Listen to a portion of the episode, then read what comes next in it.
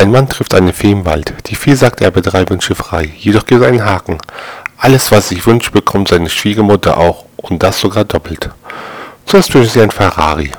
Und schwupp steht in seiner Garage ein Ferrari und in der seine Schwiegermutter zwei. Als zweites wünscht er sich eine Villa mehr. Und schwupp hat er eine Villa mehr, die Schwiegermutter ja auch zwei. Der Mann weiß nicht so recht, was er als letztes wünschen soll. Als die ihn auffordert, dass jetzt zu lange dauert, sagt er, also gut, 38 Grad Fieber.